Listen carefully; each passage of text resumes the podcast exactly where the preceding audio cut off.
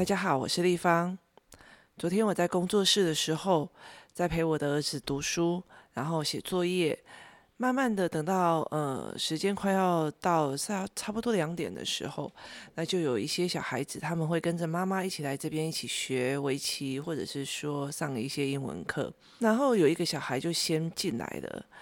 这个时候呢，现场只有两个孩子，一个是我的儿子，一个是另外一个工作人员的儿子，他叫小朵。进来的这个孩子叫小轩，小轩才五岁而已。他一进来，他就非常的开心的跟我讲说：“丽芳姨。”我跟你说，我今天要来分软糖，他就拿起他手上的那一包软糖啊，对我看，摇一摇，然后给我看这样子。那我就很开心，跟他讲说：“真的哦，你今天要来分软糖是吗？”他就说：“对。”那他就很得意的再拿出一张纸，他就说：“我已经决定了，我要分给这几个。”那我就一看一下他那一张纸上面有他妈妈的笔记，就。也就是说，这个孩子讲说他要分给哪几个孩子，然后他妈妈帮他记录下来。那记录下来的过程里面是说，哎，我就看到几个小孩的名字这样子。那十位的小孩里面其实是没有我儿子的名字，也没有另外一个小朵的名字。这个时候啊，小轩就有一点点。嗯，沉默了下来。那他沉默了下来的时候，我就觉得他蛮可爱。就在开始想的时候，他就默默的从我身边飘走，然后他跑去跟那个他妈妈说：“妈妈，我们好像忘记把小朵写上去了。”那这时候妈妈就问他说：“那你该怎么办啊？”那他就说：“那你可以帮我把小朵写上去吗？”这时候妈妈就讲了一句话说：“可是你只有十颗诶。”那该怎么办？那这个小孩子就想一想，说：“诶，那划掉某一个人好了。”那妈妈就问他说：“你确定你要这样做？”他就说：“对。”那他就划掉的某一个人。那这个小孩他也很开心的来跟我讲说：“啊，里面所有的人里面都是孩子，只有一个，呃，立方也是大人，也就是只有我有这个荣幸拿到他十颗里面的其中一个糖果。”那这件事情呢？呃，让我觉得非常的有趣。可是这时候小朵呢，他就看了一下，说：“可以让我看一下你的名单吗？”然后他看了一下他的名单之后，发现没有他，那他就不讲话。那等到后来他加入加入了这一个小朵的名字，然后给了他糖果，小朵当然很开心。但是小朵没有任何一点表示，觉得说：“诶，前面你没有想到我，后面你才把我补上去的。”那至于我儿子呢，他从头到尾，他都不把这件事情当一回事，他继续做他的作业，继续发他的呆，继续做他的搞笑行为。这件事情非常非常的有趣的原因是在于是说，后来这个妈妈就来问我了，这个孩子哦，他只有十颗糖，那他一直在想说，他要分给哪几个朋友，他就开始在想说，诶，哪个朋友好，哪个朋友怎么样？那他每一个都会想出一个名字之后呢，他就告诉了我说，告诉了这个妈妈说，诶，我要写这几个的名字。那妈妈当然也帮他写了，然后也非常的开心。可是后来妈妈来问我说，他这样子算对吗？因为他只有十颗，毕竟工作室来来往往的小孩这么多，都是他认识的朋友。那他只有选十个是 OK 的吗？我当然跟他讲说，这非常好啊，因为孩子在练习着去判断，我先想起谁，我跟谁的交情好，我跟谁的交情不好，我跟谁只是淡淡之交，或者是他在评断的过程里面，是我跟谁是互相的，我跟谁不是互相的。可是妈妈就会觉得说，那因为他只有十颗糖，所以他必须要有这样子的亲疏远近的考量。那他如果有非常的多的糖，那该怎么办呢？我就跟他讲说，就算他有全世界的糖，那也是他的，他也可以依照亲疏远近给人或不给任何人。这个时候，妈妈就有一点点呃，在思考的状况之下。我就跟他讲说，我们台湾人非有一个非常奇怪的特质，我们不想要得罪人。我们因为不想要得罪人，所以我们慢慢的会让孩子的这个亲疏远近啊，变得非常的薄弱。也意思就是说呢，如果你今天有很多糖，妈妈一定会算准分量，然后让孩子来工作室分，或者是来游戏团体分。可是导致这个孩子，他其实一直都不觉得说，哎，我跟谁比较好，谁比较不好，或者是我跟谁比较有互相，或跟谁比较没有互相，哪一个人永远都在吃我的，哪一个人永远要出去的时候都在等别人约，他自己都不约。孩子没有办法做这样子的观察，他也没有办法去做这样观察之后会产生的所有的人际效益，所以孩子他们被。教导的说：“哎，我们要一视同仁啊，大家都应该有。”这也是很多父母之间的盲点。那可是这个妈妈就跟我讲说：“但是我会觉得不好意思。”我说：“我当然知道你会觉得不好意思，因为大部分的台湾父母都会觉得不好意思。他们想要的是一种公平，他不想要有人失望。”不知道为什么台湾的人非常怕冲突，然后也非常怕人家失望。我们试图的去满足的很多的人，但事实上我们不可能满足所有的人。那我就跟这个妈妈讲说，这里是工作室，这也是我主持的游戏团体。毕竟王丽芳已经得罪这么多人了，所以呢，我不欠再多得罪一些人。你的孩子在建立他跟谁的亲疏远近，所以。他可以在这个环境里面，他只决定他要给哪十个人，或者是他只决定他要给哪一个人。那我们从他这个判断里面来讲，来去看看他这个判断是不是对他是有利的，或者是说他判断的过程。是不是真的有考虑到他真的亲疏远近？我跟这个人比较熟，我跟这个人比较不熟。他上一次给我什么？我这是一个回礼。你必须要这样子慢慢的去思考，也慢慢的陪孩子想，去挑拣这件事情的时候，让孩子去理解到底哪一些是互相的，哪一些都是。别人在一直等着你来发东西给他吃，但是他从来没有拿东西过来给大家吃。你必须带孩子去思维这件事情，避免以后他在人际关系里面得到不舒服的感受。例如说，他觉得都是我在做，为什么没有人要做？或者是说，诶，都是我在请客，你们这些人吃定我了，但是他又没有办法过他那一关，觉得。好像我出去就应该请客，我应该要公平。我上次请了 A，我这一次就应该请了 B。那或者是我上次请了 A，B 来开始抗议了，我就觉得好像对不起他，因为我对他的呃情感，或者是我对他的人际关系，我对他的关系没有那么好，甚至我有点嫌恶他，但是我还是必须把面子做出来。那这个过程里面，在他人际关系里面，还没有办法得到一种坦然。于是我就跟这个妈妈讲，反正我已经得罪那么多人了，在这个工作室里面，你可以这样子去让你的孩子建立他的亲疏远近，而你借由这个孩子在思维亲疏远近的过程里面，你去思考看看这个孩子是不是真的。他判断的标准有没有哪里有问题？他思维的模式有没有哪里有问题？那我们再来慢慢的引导，例如说，诶，因为他打我，我不想要他打我，我给他糖，他就会把我当朋友，当朋友他就不会打我了。那如果发现孩子是这样思维的时候，你就知道这个孩子用糖果在求取别人的不伤害。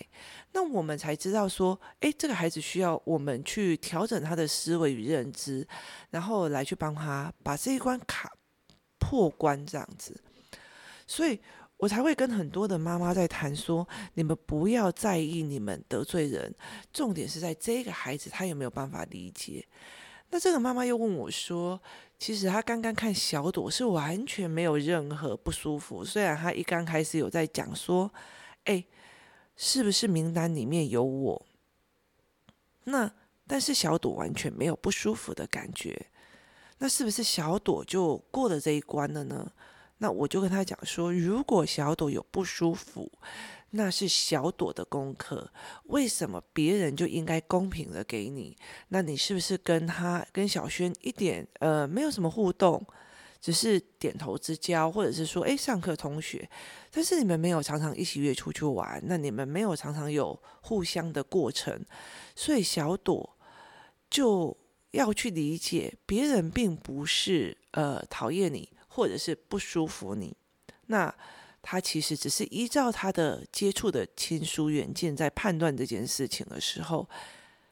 那小朵就应该会比较放心，而且他不觉得这个跟他自己的人生价值扯上关系。那如果小朵开始觉得我很受伤，那我觉得我好像很讨人厌吧？要不然为什么小轩不愿意给我糖果？那这就代表是说他把拒绝当成一个是人格毁灭。那这就是小朵的。问题点，那我们才知道怎么去摄入这个问题点，怎么设去教案给小朵。所以在同样的一件事情里面，无非是公平跟不公平，而是我们在同一件事件小孩子的相处里面，去看清楚小轩需要的是什么，小朵需要的又是什么。那最好玩的是我儿子，就是我其实会跟那个妈妈讲说。我儿子从头到尾，他都在旁边写作业，而且有时候在搞笑，甚至在分析。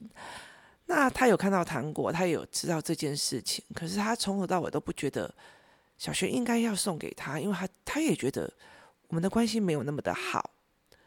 那他也没有觉得他一定要。那这个过程里面，我其实很很跟那个妈妈在讲，就是小轩妈妈说。我觉得你做的很好的一件事情是，你没有看到我的面子上而去巴结我的儿子，因为我的儿子其实不需要被别人这样子巴结，因为他不不会觉得这件事情是让他受伤的。那除非这件事情是让我发现我儿子从头到尾都不知道旁边发生的这件事情，那我才去面对我孩子的生活敏感度是不是出了状况，或者是说他在意见，他在别人在互动的过程里面，他完全对着环境的呃解读，或者是环境的发生的状况。没有观察或没有发觉，那我就会开始去想说，他到底是卡在哪个位置，或者是我要不要去处理这个东西。所以我后来就跟小轩妈妈讲说。呃，台湾大部分的游戏团体，你们都会觉得要公平，大家都要分到，或者甚至你们会多找。可是事实上，其实这样有限的资源，你要分给谁？你要给谁？你的判断标准，你跟朋友的判断标准，这现在他是他小，所以你可以陪着他一起过来。如果等到他大的时候，你就没有办法陪着他一起判断这些孩子们的状况。也意思就是说，小轩现在才五岁。他开始在分糖果的过程里面，或分饼干的过程里面，他告诉了这个妈妈：我怎么样去决定我的亲疏远近？我怎么样去看人对我，我对他的互动关系？我怎么去看？我其实因为我跟他不熟，所以我不给他还好吧。其实我觉得孩子可以越坦然的，而且他越明理的去把这件事情分析好了之后，其实到他国中的时候，或者他高中的时候。他在判别人的过程里面，亲疏远近，或者是说，哎，我好像不给他不公平，他不会有太多人际关系里面的自我枷锁。那妈妈也长期性的陪他这样练下来之后，你到了国高中，小孩国高中的时候，其实他在对小孩、对同学的相处过程里面，你就可以慢慢。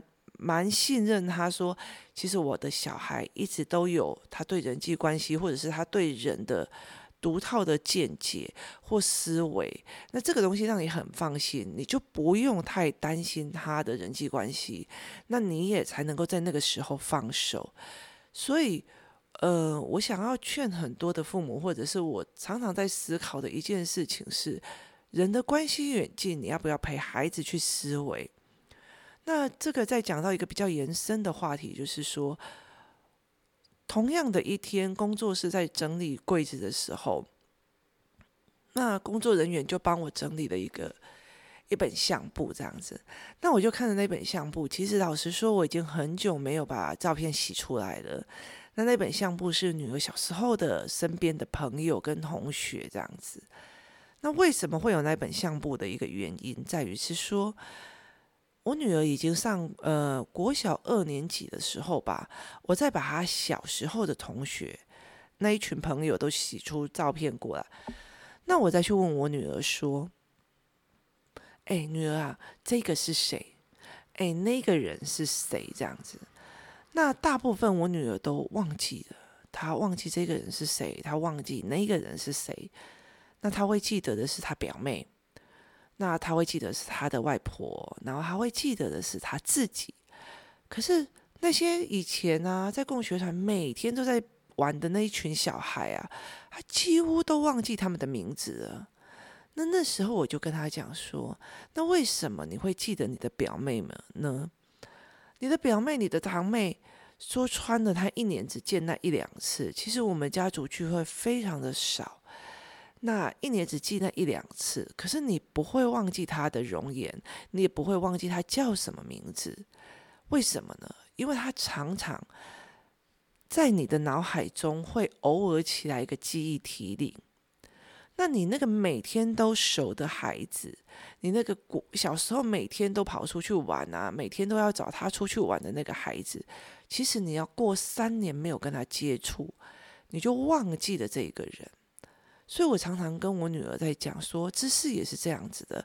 那时候她小学二年级还是三年级，她就问我说：“为什么要常看书？为什么要常常练写字？”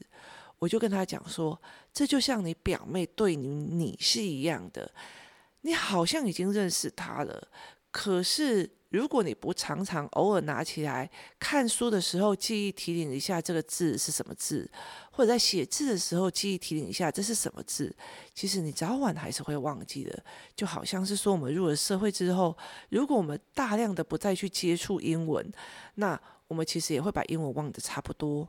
所以这也是孩子们他必须要思考的。我对人的亲疏远近，我是怎么去把它延伸到他对文字的熟悉感是什么样子的做成？所以，呃，我自己在教养在，所以我自己在教养上的思考上，我常常跟很多人在讲，其实你把面子拿掉，然后你真心的去看，在这些相处里面，孩子该学的是什么？孩子该破的关又是什么？不管在小朵的跟小轩的过相处过程，他们在分糖果的这个过程，小朵该得到的功课是什么？小轩该得到的功课是什么？我儿子该得到的功课是什么？那其实这件事情最重要一件事情是，小轩的妈妈该得到的功课是什么？他的功课就是，其实你不要怕得罪人，你也不要力求所有的公平跟雨露均沾。你要的是，就算在有限的资源里面，或者不有限的资源里面，或者甚至你最多量的资源，你有非常多的量的资源，你还可以有权去决定你的孩子亲疏远近。你可以陪着他去学这件事情，你也可以去透过这件事情去理解孩子去怎么理解一件事情的，怎么去看待一件事情的。这样子的思维提供大家一起思考，也谢谢大家今天的收听，拜拜。